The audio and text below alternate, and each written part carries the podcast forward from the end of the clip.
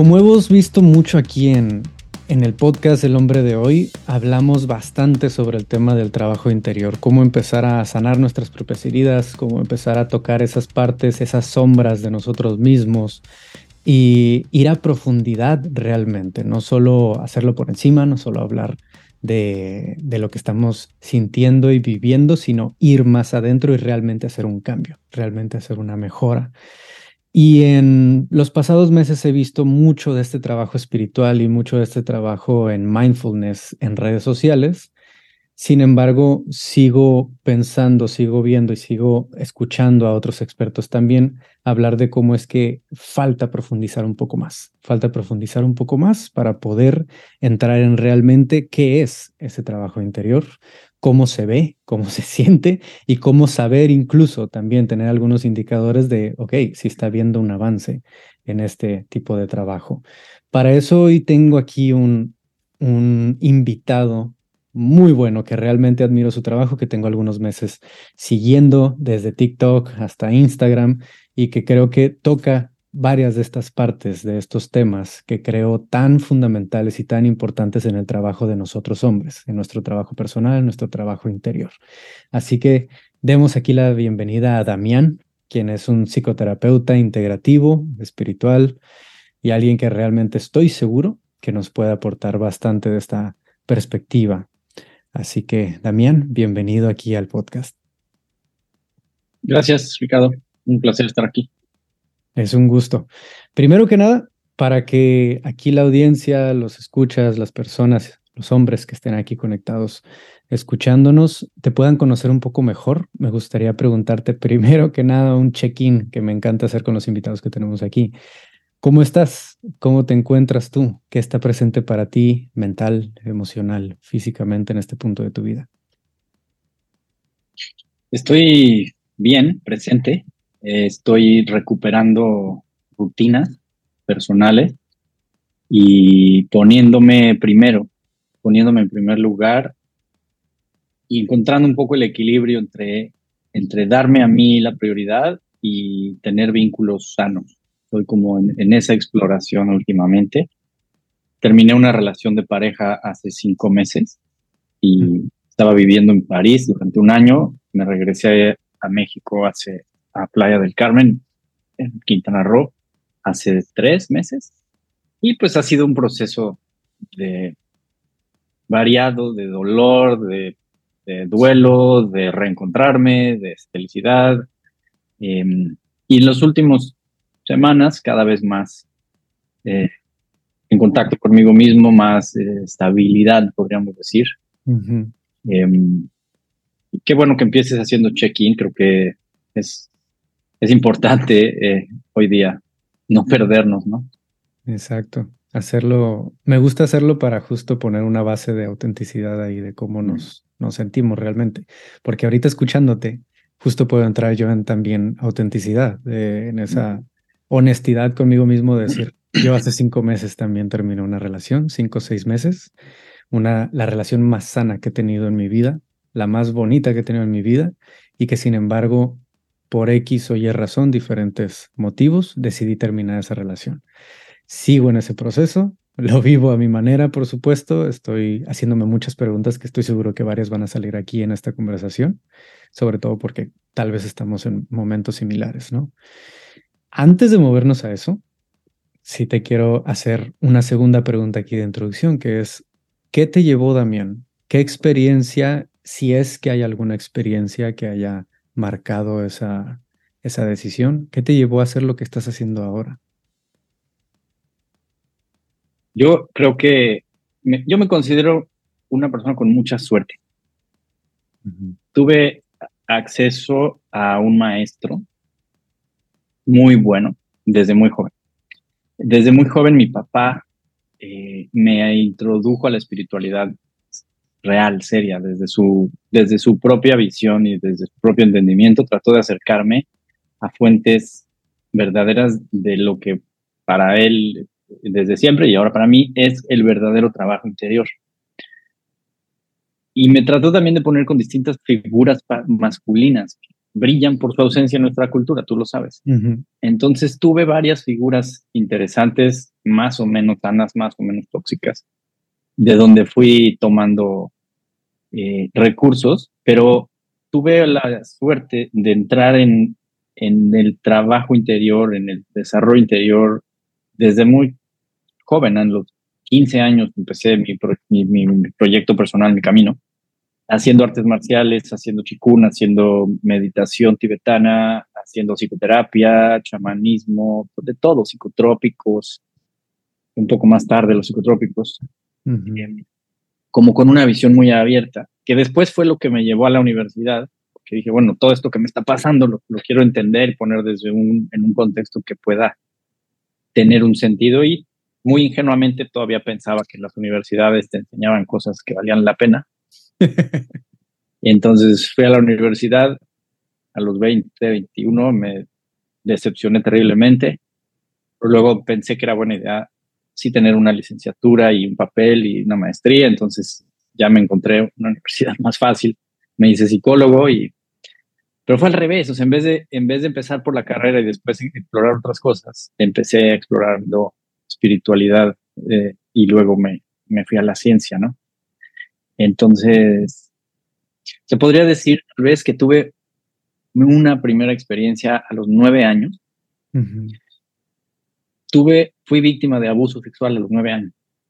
Pero fue un abuso en donde este chico que tenía 15 no fue un abuso violento, sino fue una coerción manipulada, como convenciéndome de que me iba a enseñar, porque a mí me gustaba su primo, ¿no?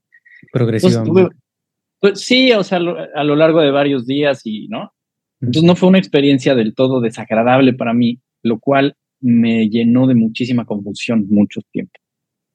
Claro. Y me tardé muchos años en, sanar eso eh, y en reconocer mi sexualidad, etc. Pero poco tiempo después, mi mamá fue a, una, a un ashram tántrico con una maestra que era muy famosa en los noventas, que se llamaba, se llama Gurumai, le dicen Gurumai, Swami Chidvilasanand, es una maestra hindú. Y ahí con ella tuve una experiencia espontánea eh, de despertar de Kundalini, porque recibí una bendición y, pues se me despertaron ahí karmas en ese momento. Ahí tuve mi primera experiencia profundamente espiritual, que desencadenó en una crisis y una enfermedad y me enfermé y me dio temperatura, y, ¿no? Y en ese momento no entendía nada, pero, pero ahí conecté. Entonces a través de la, del dolor y del abuso realmente es que llegué a, sanar. Ya, a través de esa herida, ¿no? A través de lo que está pasando. Hay una frase que a cada rato repito aquí en este, en este podcast que, que justo decía Robert Bly en el libro de Juan de Hierro. Eh, decía, la mayor contribución y regalo que nosotros podemos traer a nuestra comunidad viene de nuestra mayor sombra, nuestra mayor herida.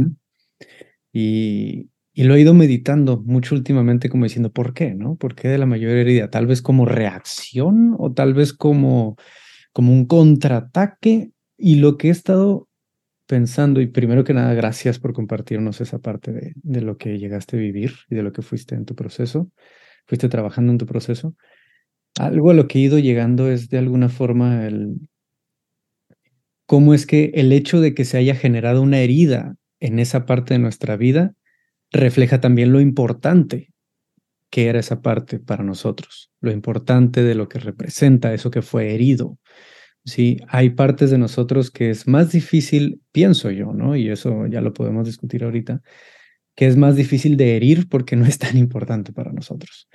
Pero esas cosas que son tan importantes que son nuestras heridas más grandes y que se repiten en muchos de nosotros, como para otros pueden ser muy específicas, habla de qué es lo más importante para nosotros, ¿no? Y por eso se vuelve una contribución de alguna manera, una contribución eventualmente de esto es muy importante para mí, esto es algo que se hirió en mí y esto es algo que quiero regresar de alguna manera y sanar en mí y por ende en ese proceso sanar en otras personas. No sé si hace sentido un poquito eso, Damián. Sí, sí. Eh, este, esta, esta frase que dices de, Robert Bly, de, Iron John, o sea, eh, de alguna manera él lo toma pues, de todas las culturas mm, antiguas podríamos decir, tradicionales, en donde el, el, en, el, en la comunidad eh, se llevaba a sanar a las personas que tenían un problema con alguien que hubiera vivido el problema. No porque te dé más fuerza o porque te... Al contrario, yo creo que, o sea, el chamán en todas las culturas, el terapeuta, el abuelo, el maestro, la abuela, hombre, mujer, no importa, es alguien que conoce esa oscuridad y la sobrevivió. No, no, no es más, es como ya pasé por ahí, no me pasó nada. Entonces puedo empatizar contigo y sé que, sé que te pasó y si, si yo pude salir, tú puedes salir, ¿no? del, del, entonces, creo que eso eh, nos lleva a, a, un tema importante que por ahí también tocas, que es, bueno, ¿de qué se trata sanar? ¿Cómo se sana? ¿Qué, ¿De qué, qué sanamos? ¿Hacia dónde sanamos? ¿Cómo se ve cuando sanamos? ¿No? Pero bueno, es, es creo que me estoy adelantando ahí a tus preguntas. Eh, perdón. No te preocupes. Es como se vaya dando esto realmente, pero, pero sí, yo creo que ahí ya donde estás entrando es bien importante porque es justo donde quiero ir con esta conversación o donde me gustaría que esto se fuera moviendo, porque hablando ahorita de, del proceso en el que estás ahorita en tu vida y el que, el que te comparto que yo estoy también en ese proceso de ir sanando después de una relación, de una ruptura, me he ido dando cuenta de que hay heridas que creía ya, entre comillas, sanadas, que están volviendo a salir en este momento, que me estoy dando cuenta que tal vez las he hablado bastante, las he trabajado en terapia, sí, las he hablado con alguien, pero que falta algo, para que realmente haya una catarsis hacia otro lado, que estoy consciente que de alguna manera sigue habiendo una posibilidad de, de volver a ese punto porque esos, vaya, esos patrones y demás, ahí están, no es que se deshagan, es que se van sustituyendo al menos por lo que he ido aprendiendo y por lo que he ido viviendo. Sin embargo, veo cómo en este proceso hay algunos patrones que siguen surgiendo, que creía ya trabajados, que creía ya vistos. Y eso me lleva justo a la pregunta de lo que quiero empezar a acercarme aquí contigo. ¿Cómo es realmente sanar? ¿Cómo se ve? ¿Cómo se siente? ¿O, o cómo saber si el trabajo que estás haciendo es superficial o realmente estás entrando en esa herida y sanándola? Yo creo que la, la sanación o la salud, podríamos decir es sinónimo de decir hacer contacto. Si pudiéramos hacer contacto 100% con la realidad, eh, es otra manera de decir, estás en, un estado de liberación, en el estado de tu verdadera esencia, de tu verdadera naturaleza. Para mí, esa es la verdadera, esa es la meta de la vida humana, es la meta, de, es la máxima sanación. Sí. Ahora, ¿por qué perdemos el contacto? Porque hay experiencias que vivimos a lo largo de nuestra existencia, podríamos pensar desde el momento de nacimiento, un poco antes, o vidas antes, ¿no? Que nos hacen, que son demasiado intensas para nuestro sistema nervioso, neuronal, emocional, psicológico. Entonces, o son demasiado intensas emocionalmente y nos cerramos por, por instinto, nos apretamos, o son ambivalentes y confusas, entonces no, no entendemos qué está pasando. Y en ese momento, nuestra capacidad de observar la experiencia se, se, se fija y se cierra. Y al no, al no experimentar la realidad al 100%, queda como pendiente. Eso. Y nos vamos perdiendo de, de el aquí y ahora, porque todo en el universo es una polaridad que busca equilibrio. Sí. Entonces, ya no puedo estar 100% eh, observando porque hay algo que quedó pendiente ahí. Y al irme a observar eso, me pierdo de lo que está pasando. Entonces, caemos en una necesaria división de la observación y ya no experimentamos la realidad de forma pura y plena. Y eso es la raíz del problema. Eso nos va haciendo tener que funcionar de maneras no naturales, no espontáneas, no amorosas, no gozosas, no, no, no inocentes, no puras, porque si digo lo que siento me van a regañar, me van a dejar, o si expreso me van a decir que soy eh, no hombre, bla, bla, bla. Entonces tengo que empezar a, poner estrategias, em, digamos, extras. Y nos perdemos de la realidad al tener que hacer eso.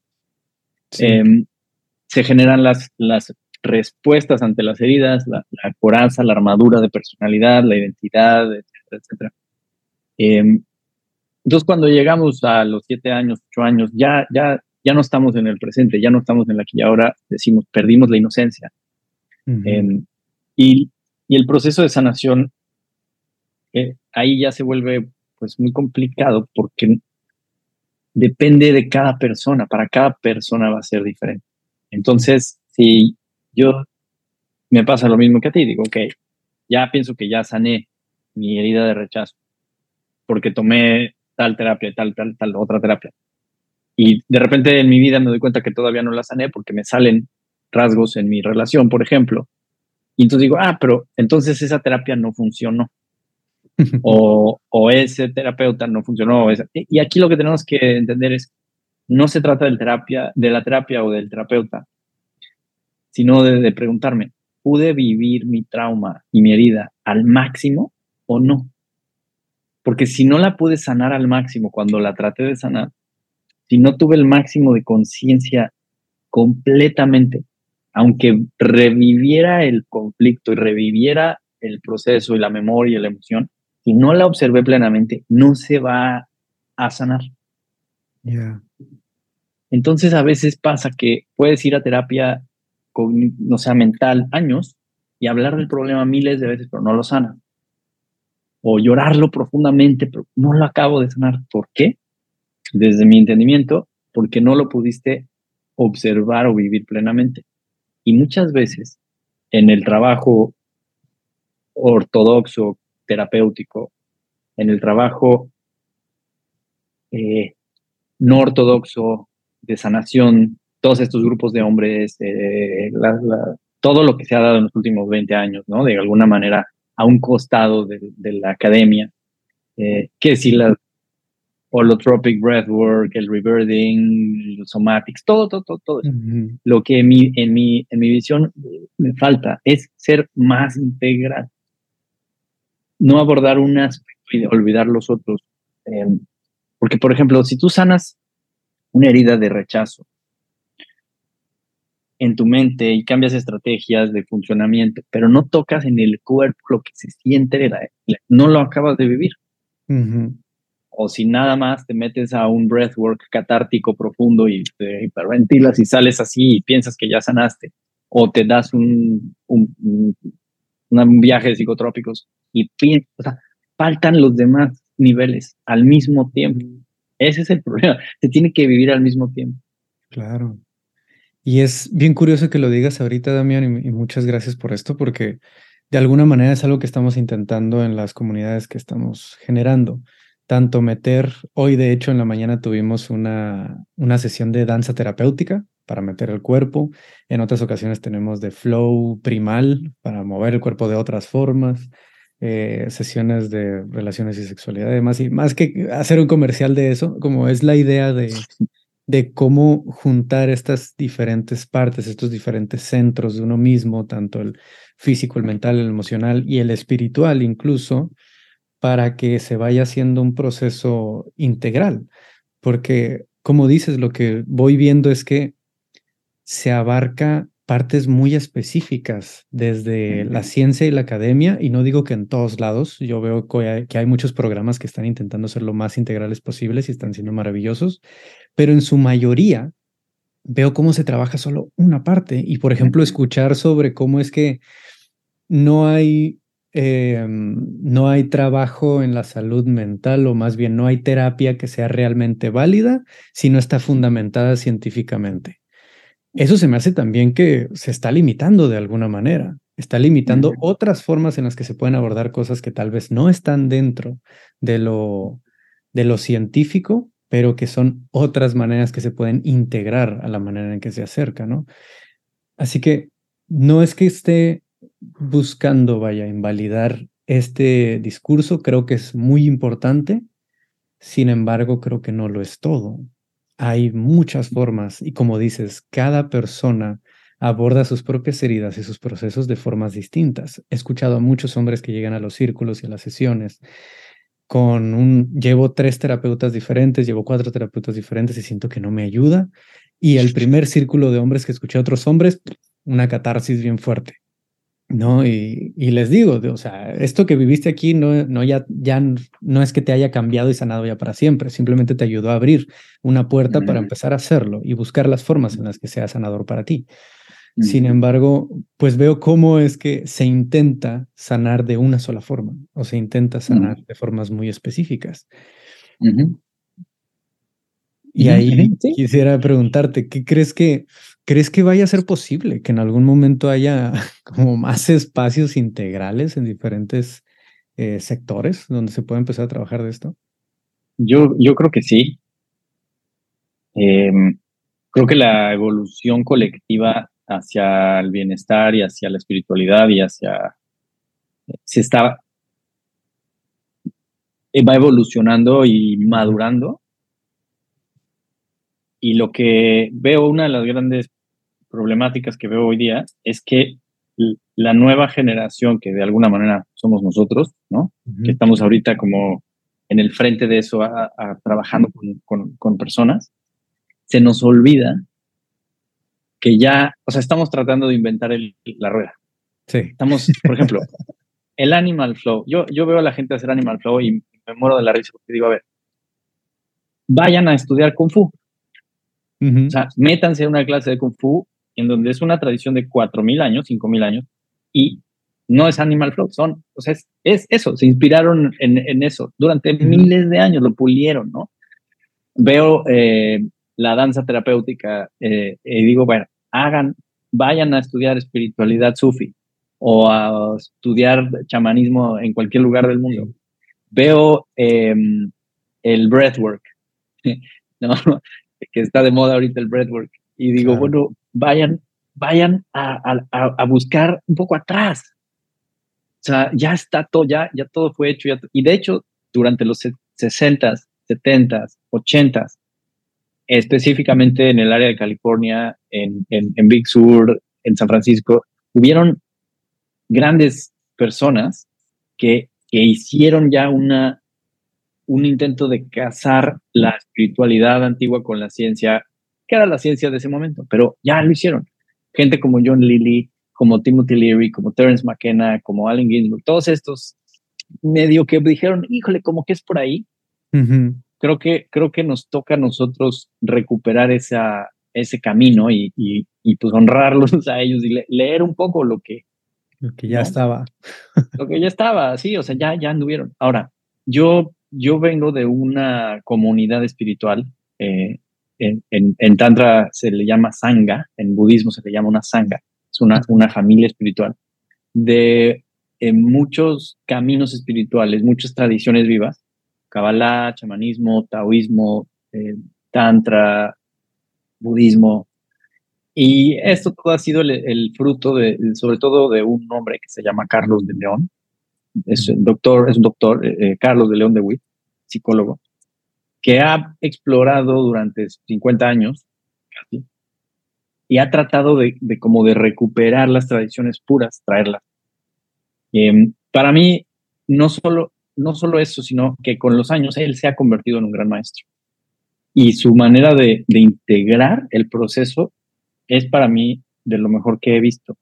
Más allá del trabajo que puede ahorita estar haciendo alguien como Stanislav Grof, como Gabor Mate, que está de moda, eh, o como Jacobo Greenberg, que, bueno, quién sabe qué le pasó. Em, la manera que tiene Carlos de León para mí, su modelo se llama Ontogonía, Ontogony, si lo encuentras, ontogony.com para integrar de una manera realista, práctica, mm, no solo la sanación de las heridas, sino el punto que sigue, que es el desarrollo de las capacidades espirituales. No para nada más sanar la negatividad o, podríamos decir, usando términos budistas, purificar nuestros venenos kármicos, sino desarrollar las virtudes Eh, y lo que es interesante es que Carlos toma distintos modelos y dice, bueno, ¿cuáles son las técnicas más fáciles, más avanzadas para desarrollar el cuerpo físico? Alimentación, nutrición, ciencia, suplementos, ¿cuáles son las formas energéticas? ¿no? Buscando el cuerpo energético. Pues el chikun desde la visión china son los expertos. Y luego, ¿qué nivel sigue? Kundalini, chakras. Ok, vamos al yoga y al tantra. Y luego el alma y los niveles del alma, ¿qué nivel sigue? Ok, pues la Kabbalah y todo el proceso de, desarrollo. Entonces, como que por primera vez en nuestra humanidad tenemos acceso a todos los caminos al mismo tiempo. Y creo que por ahí vendría el, el ejercicio que nos toca a nosotros, como traducir la experiencia eh, antigua, pero de las tradiciones pues originales, no tratar como de... ¿Sabes qué? Algo, algo que veo últimamente, no, no sé si venga al caso, pero, por ejemplo, lo veo mucho con, con gente que me sigue, mis alumnos y mis amigos, buscan solamente las experiencias que son más intensas que si la respiración que más me haga retorcerme o que si la psicotrópico más intensa, ¿sabes? Como buscan como y de alguna manera el high es como un high espiritual, se vuelven como turistas espirituales que andan buscando experiencias, porque de alguna manera estamos muy dormidos, porque como decía Krishnamurti, es muy tóxico estar bien adaptado a una sociedad sana, o sea, tenemos que estar que, que cerrarnos un poquito porque duele, ¿no?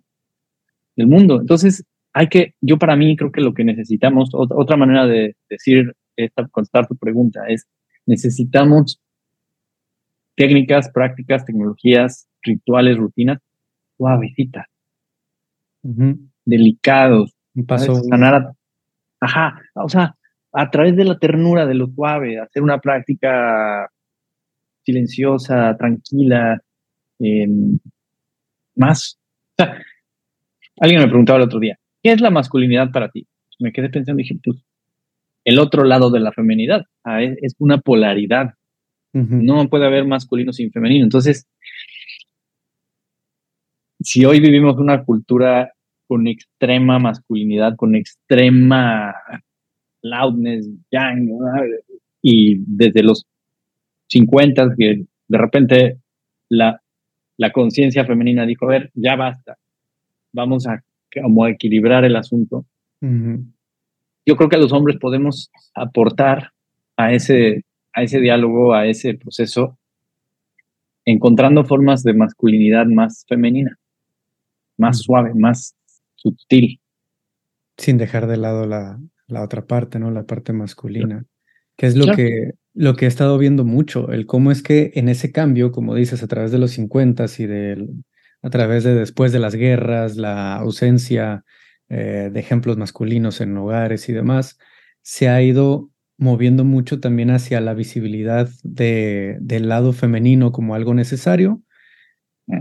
y de alguna forma en la época actual ver una, un silenciamiento del lado masculino como pensando que es tóxico en su totalidad. ¿no? Y si bien son vaya, como dicen en algunos espacios, pues es, si bien son temas subjetivos de temas que no entran en la parte de academia o ciencia, eh, es algo que nos da bastante más claridad de por qué las formas de relacionarnos se dan como se dan. Así que cuando me encuentro que la mayoría de los hombres que entran a círculos de hombres vienen de relaciones donde ellos eran los pasivos, los que no hacían nada, el nice guy, ¿no? El tipo lindo y demás. Digo, ok, algo que está pasando mucho hoy en día es el hecho de que por ser una sociedad hipermasculina y la mujer y varios, varios grupos eh, marginados por toda la historia, por bastante parte de la historia, están buscando ser escuchados, tienen que adecuarse a esa forma hipermasculina y adoptar una parte masculina para poder ser escuchados. Y entonces no es que estemos visibilizando más un lado femenino que nos permitamos vivir abiertamente, sino que estamos compitiendo en el lado masculino, hombres, mujeres y cualquier persona. Y se vuelve la misma cosa, misma estructura con diferentes nombres. Y entonces digo, ok, no, no se trata de de estar compitiendo y estar compitiendo a ver quién tiene más voz y quién grita más fuerte, porque se siente muchas veces como tal. sino, como dices, dar espacio a que haya un poco más de polaridad, de dentro del mismo hombre, que haya ese lado femenino, por supuesto, más suave, más emocional, más vulnerable, al mismo tiempo que haya esta firmeza, decisividad y estructura que nos da ese lado masculino. Igual en la mujer, que podamos explorar esas dos partes.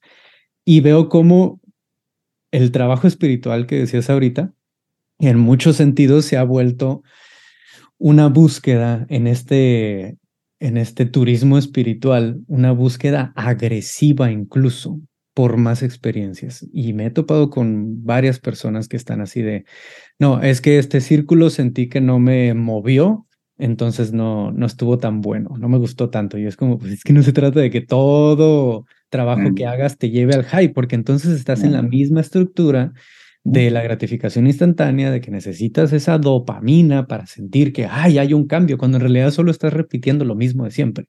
Sentirte bien para sentir que estás avanzando. Y, y no se trata de eso. Es embrace, como ese, me encanta esa frase de embrace boredom. O sea, realmente permítete aburrirte de vez en cuando, permítete estar más tranquilo, más en calma y que tu proceso espiritual y personal no va a ser siempre arriba, a veces va a estar más tranquilo, a veces va a estar abajo, pero pues no se trata siempre del high. El high a veces es catártico y genial, pero no es la única forma y no es... Hay veces que eso incluso se empieza a volver la máscara y se empieza a desarrollar un ego espiritual y bla, bla, bla, que ahorita me gustaría entrar un poquito más en eso, pero, pero sí veo cómo es que todo esto se empieza a volver cuando no lo vemos, y tú lo dijiste muy bien ahorita, cuando no lo vemos desde más atrás, nos quedamos en la misma dinámica con nombres diferentes y no estamos sanando realmente, nos estamos haciendo güeyes en ese momento. Exactamente.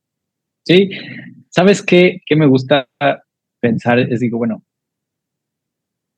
la hipermasculinización de lo femenino, lo que dices, no es o sea, es, las mujeres hipermasculinas triunfan en el mundo, ¿no?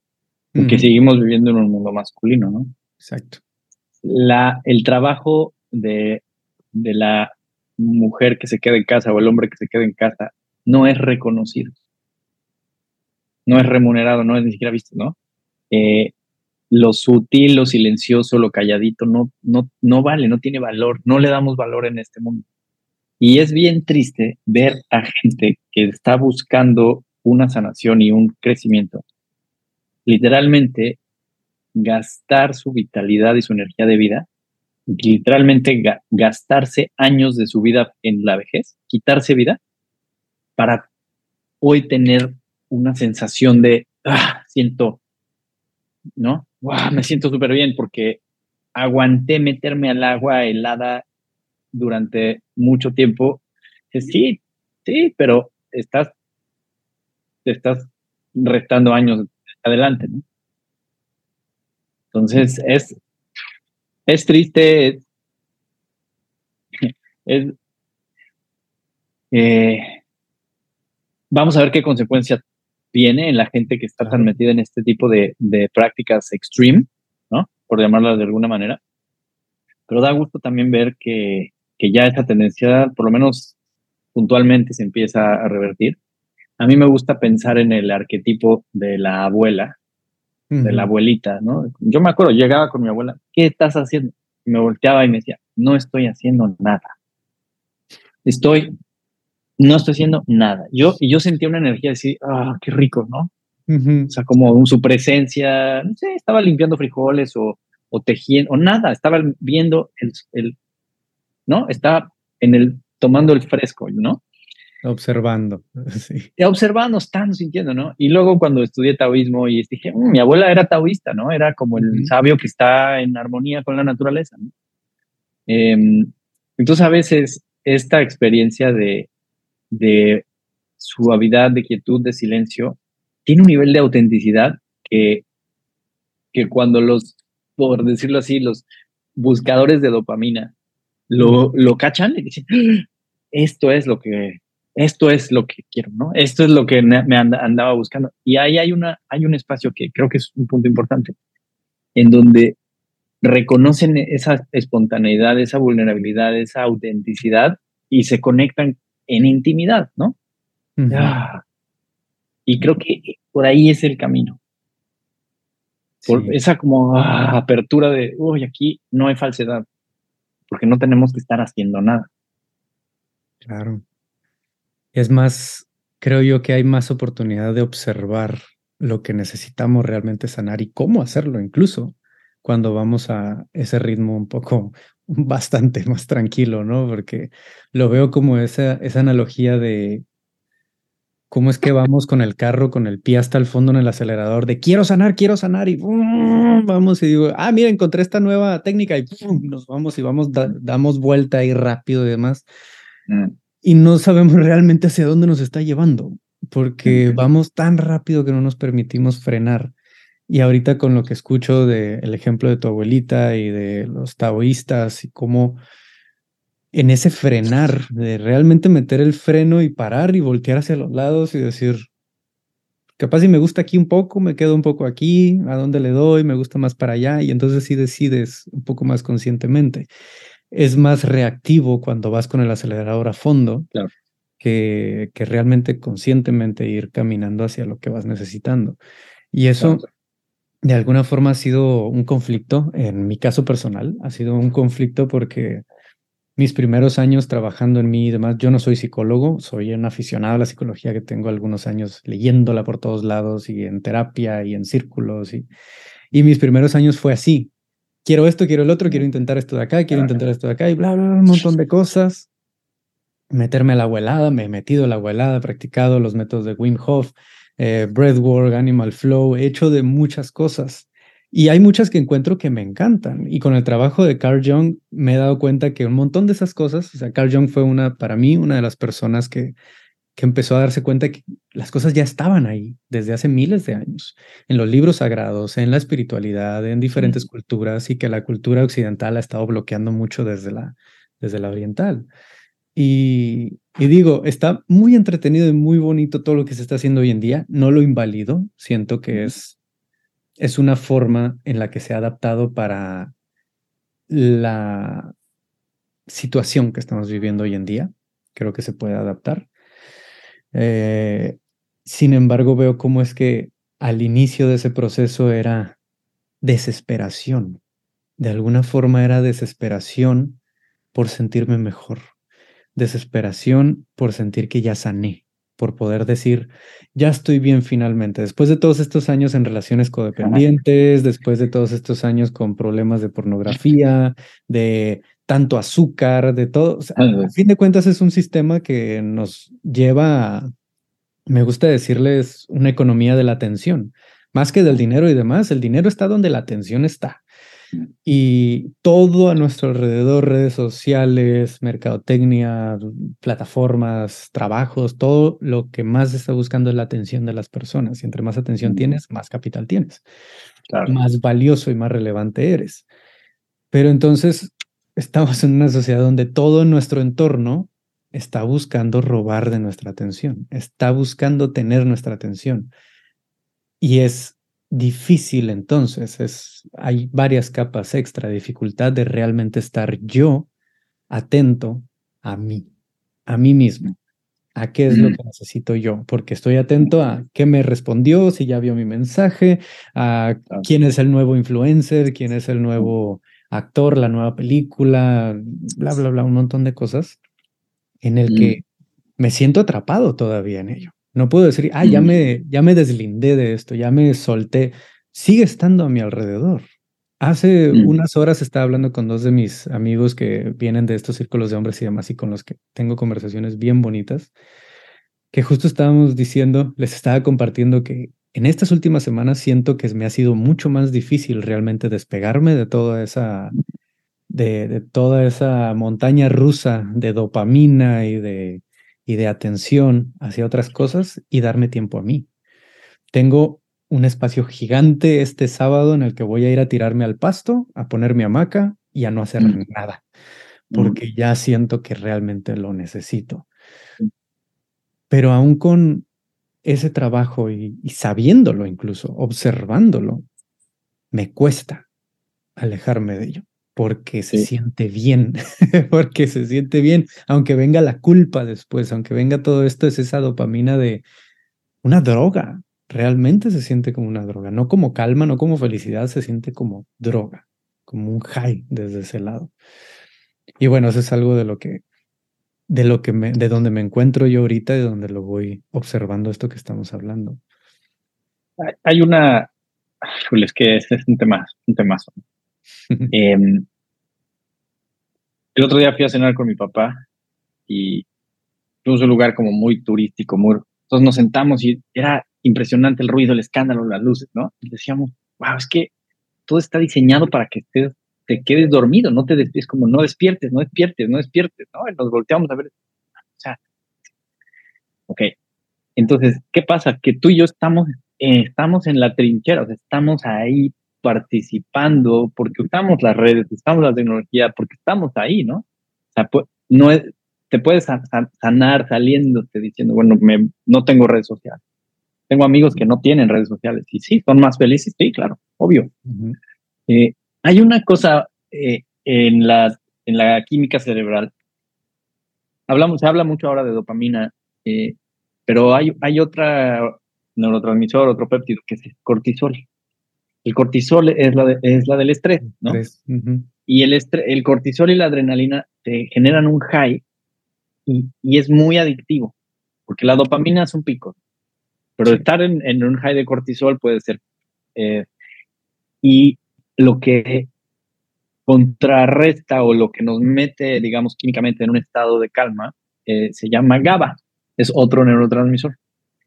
Y el GABA es tan, es tan ubicuo en el cerebro que cuando empezaron a estudiar era como, ten esto que estorba, ¿no?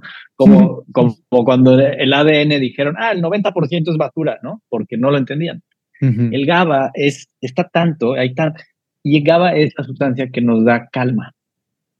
El estado abuelita, este que decía, como, ah, tranquilidad. Regulación, ¿no? Lo que pasa, ajá, lo que pasa es que es naturalidad, es como, ¿qué estás haciendo? No, estoy normal. Pero perdemos de, de vista el contexto de que ese estado natural también tiene un neurotransmisor, también tiene una bioquímica, también hay hormonas eh, eh, que están regulándolo. No es vacío. Y ese es el que tenemos que buscar, no es vacío, ¿no? Si te fijas en la, en la visión occidental, hablamos de cuatro elementos, ¿no? Desde los griegos para acá es tierra, agua, fuego y aire. Y bueno, y el espacio se nos olvidó. Pero en todas las otras fórmulas chamánicas chinas, de donde las busques, hay cinco elementos. ¿Por qué? Pues porque tenemos cinco dedos, cinco sentidos, etcétera, etcétera el espacio es bien importante, el contenedor en sí mismo es bien importante. Entonces, el, el poder estar en un espacio de quietud y de presencia, para mí es el verdadero primer paso hacia sanar. En las heridas, desde un estado más de ecuanimidad, de naturalidad, de, quietud, para poder observar, porque no podemos observar si estamos en, en overwhelm, si estamos en estrés, si estamos en miedo, si estamos... No, no, nuestro cerebro no conecta con la corteza cerebral, o sea, no hay, reaccionamos desde el miedo y somos muy dóciles, por eso nos tienen en miedo, ¿no? O sea, tienen. Hay una frase de Alan Watts que me encanta, que siempre trato de recordar. En vez de medir tus días en términos de, parafraseándolo, en vez de medir tus días en términos de productividad, mide tus días en términos de presencia. Mm. Y entonces como, ok, ¿qué tan presente pude estar hoy? ¿Qué tanta presencia pude tener hoy? ¿no? Y eso es algo que se ha repetido en, en, la historia muchas veces, en diferentes creencias, pero ¿por qué es que lo descartamos tanto? Si tanto se ha dicho desde la filosofía, desde la espiritualidad, ¿por qué se descarta tanto y se busca la, como le dicen, la bala dorada, ¿no? La solución única, cuando ya sabemos de alguna forma ya tenemos herramientas, ya tenemos conocimiento, eh, desarrollo, ideas y se descartan. Yo creo que hay una gran aversión al dolor. Hay una gran mm. aversión fundamental a no, no quiero que me duela, quiero que ya no me duela. ¿Por qué? Porque no tengo presencia, estoy viviendo allá adelante. ¿No? Porque todo el mundo en redes, no sé si a ti te pasa, a mí todo el mundo me dice, dame las soluciones, quiero soluciones. Pues, las soluciones, ve a terapia, o sea, haz el trabajo, ¿no? Trabaja, sí. ¿No?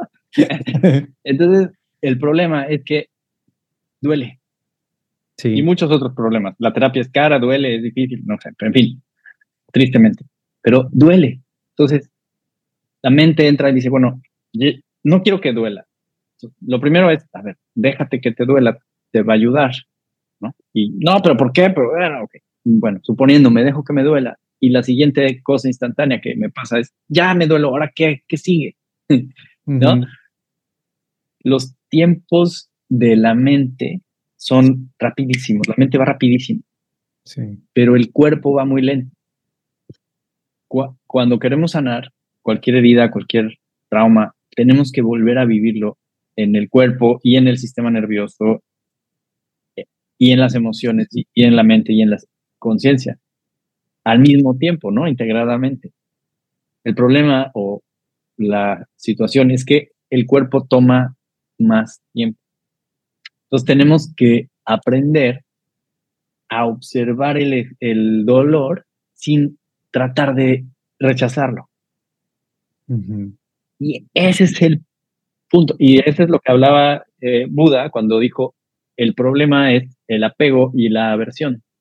Ese es lo que nos mantiene en sufrimiento. Porque automáticamente decimos, no, no quiero que me duela, ya valió madre. ¿Crees que se puede vivir sin apego o sin aversión? Sí, se llama estado liberado, se llama la liberación. Para mí esa es la meta. Ahora, para vivir sin apego y aversión, necesitas una gran capacidad de, de, aguantar el dolor. Mm, de atravesarlo, ¿no? ajá, ajá, ajá, de vivirlo. y, y, creo que es lo que eh, tradicionalmente en las culturas antiguas era ser un guerrero. Ya. ¿No? O sea, abrir el corazón y, órale, ¿no? Lo que llamábamos en, las culturas mesoamericanas la guerra florida. No era, no era de ir a matar gente, era de, de sentir, ¿no? Claro, el proceso constante, ¿no? En el que llevas. Ajá. Sí.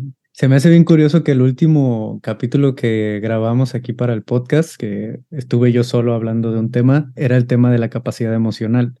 ¿Qué tan capaz eres de enfrentar las situaciones dolorosas, difíciles, incómodas y atravesarlas? No rechazarlas, no ignorarlas, no evadirlas, sino atravesarlas sabiendo que es necesario hacerlo, ¿no?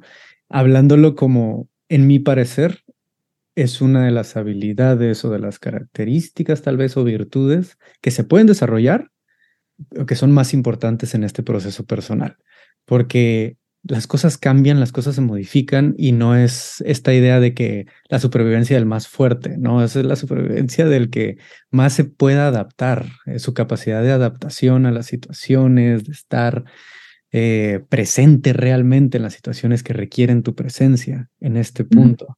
Y, y ahorita decías este, esta parte de realmente tenemos una fobia al dolor hoy en día. En algún momento escuché a Francis Weller y a Stephen Jenkinson, eh, dos sabios que me encantan a mí de, de hoy en día, que decían, se cree que hoy en día se tiene un pavor a la muerte y sí, de alguna manera, pero la parte más importante no es como un dead phobic, como la, la fobia a la muerte, es la fobia al dolor, la fobia a lo que a lo que representamos alrededor de la muerte, no solo de la muerte física de alguien más o de la propia, sino de ideas, de sueños, de ilusiones, de, de, no sé, de cualquier proyecto, trabajo, relación o cualquier cosa, ¿no? Cosas que terminan. Entonces el dolor que viene con ello es terrible para la mayoría de nosotros porque no estamos en esa capacidad emocional de enfrentarlo, porque estamos tan acostumbrados a bonito, bonito, bonito, positivo, positivo, positivo, y esto y el otro, y sigo avanzando y tengo que mostrar lo mejor de mí con los highlights de Instagram y demás, que solo muestro lo bonito.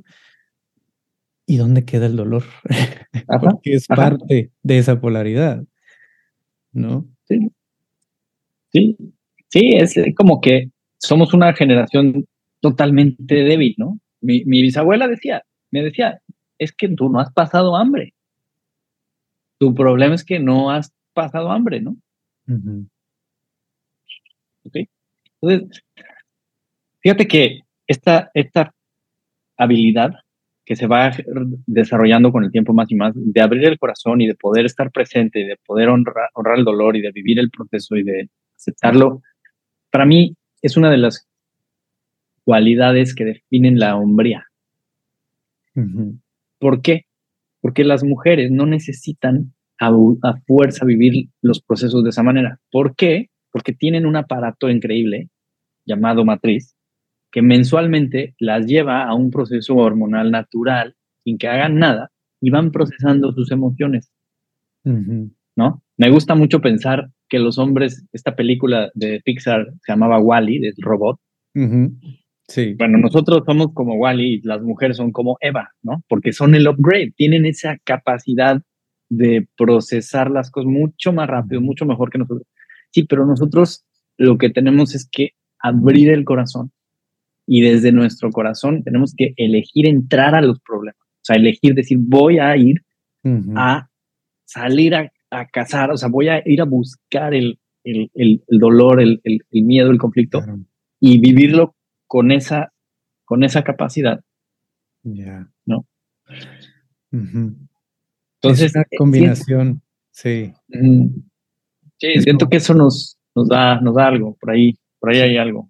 Hay una combinación de factores ahí entonces, que ahorita se, escucha mucho esta pelea entre si es un tema meramente social y de, y de contexto, o es también un tema biológico, genético, ¿no? Entre hombres y mujeres. Y es como, pues es que no es ni una ni otra al 100%, las dos tienen algo que ver y ahorita que hablas de esto que nunca lo había visto de esa manera, digo, tiene todo el sentido del mundo. Hay una, un componente natural, biológico en el proceso hormonal de la mujer que la lleva en, de forma directa a tener que enfrentar sus emociones porque las hace, las hace salir, salen esas emociones, ¿no?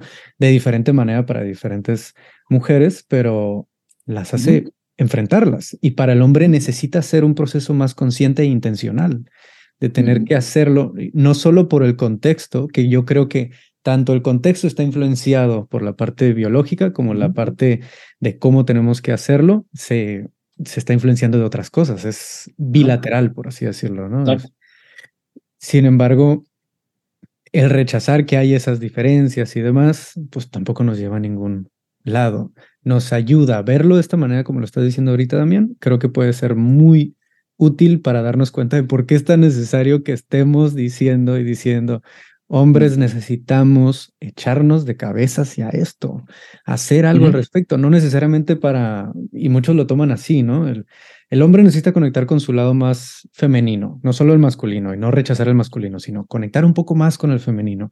No significa que vas a estar llorando todo el día, que ahora vas a ser pasivo todo el tiempo y que ahora ya no vas a hacer nada y que le vas a decir que sí a todo mundo y vas a ser sobrecomplaciente. No, significa que vas a empezar a ser más intencional con tocar esas partes más internas, propias, que hay ahí, que hay en tus emociones, que hay en lo que estás procesando.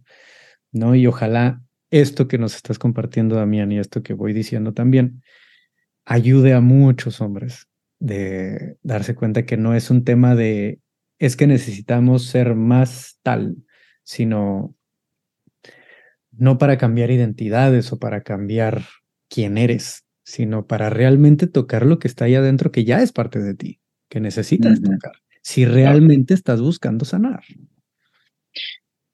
Yo, yo lo que veo mucho en mi consulta es que me llegan mujeres todo el tiempo buscando cambiar, transformarse, orar. Pero realmente solo me llegan hombres cuando están en una crisis.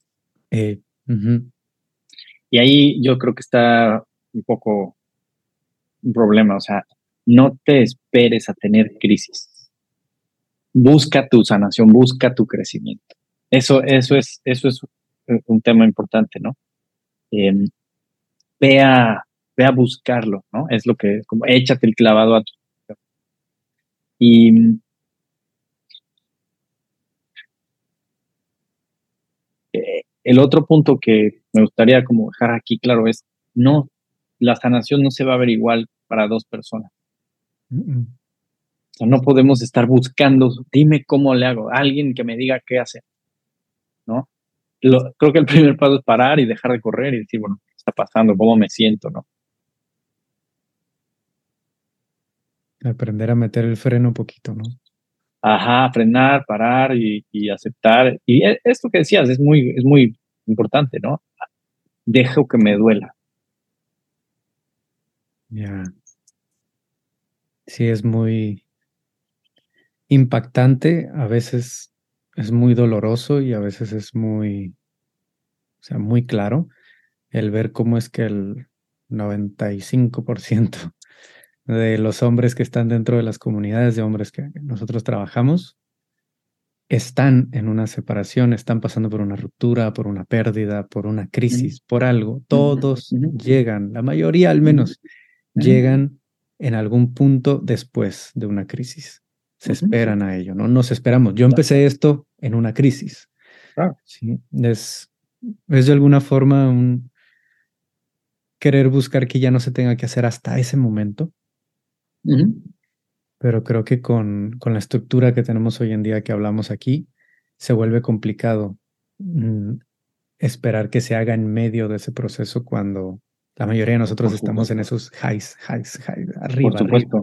picos, ¿no? Claro, porque, o sea, ¿quién va a estar escuchando este episodio? Hombres que estén en crisis, ¿no? Porque los que no están en crisis están escuchando cómo hago millones de dólares con ChatGTP, ¿no? ¿No? Es como, okay. ok, eso habla bien de mí porque lo estuve buscando hace unos días. no, o sea, como, como, ¿Cómo? es perseguir el, O sea, hace, hace, hace unos días me, mi expareja eh, nos enojamos y nos dijimos cosas horribles y me dice, pues sí, tú eres pobre, ¿no? Y me ardió. claro. ¿No? Pues, no soy pobre, pero no soy un multimillonario como ella. Y, y sí me dolió, ¿sabes? Que dije, oh, me pegó. Cuando de repente hago memoria y digo, bueno, se enamoró de mí porque me dijo, es que me enamora que no estés buscando la lana como loco, ¿no? Entonces, yo creo que otra cosa que nos tenemos que cuidar todos es de este doble discurso que todos tenemos. Por lo menos yo sí lo, lo, lo, sé que lo tengo, ¿no?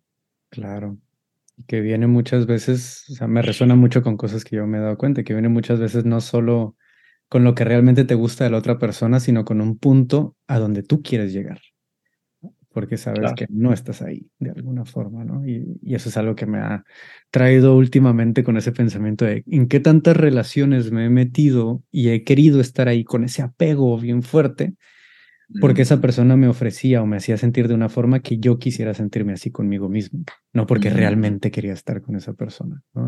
La famosa proyección, ¿no? Ajá. Sí, sí. sí. Damián, qué gusto tenerte aquí. Adelante, adelante. No, no, no, está bien, está perfecto. Está perfecto. Estamos, estamos bien.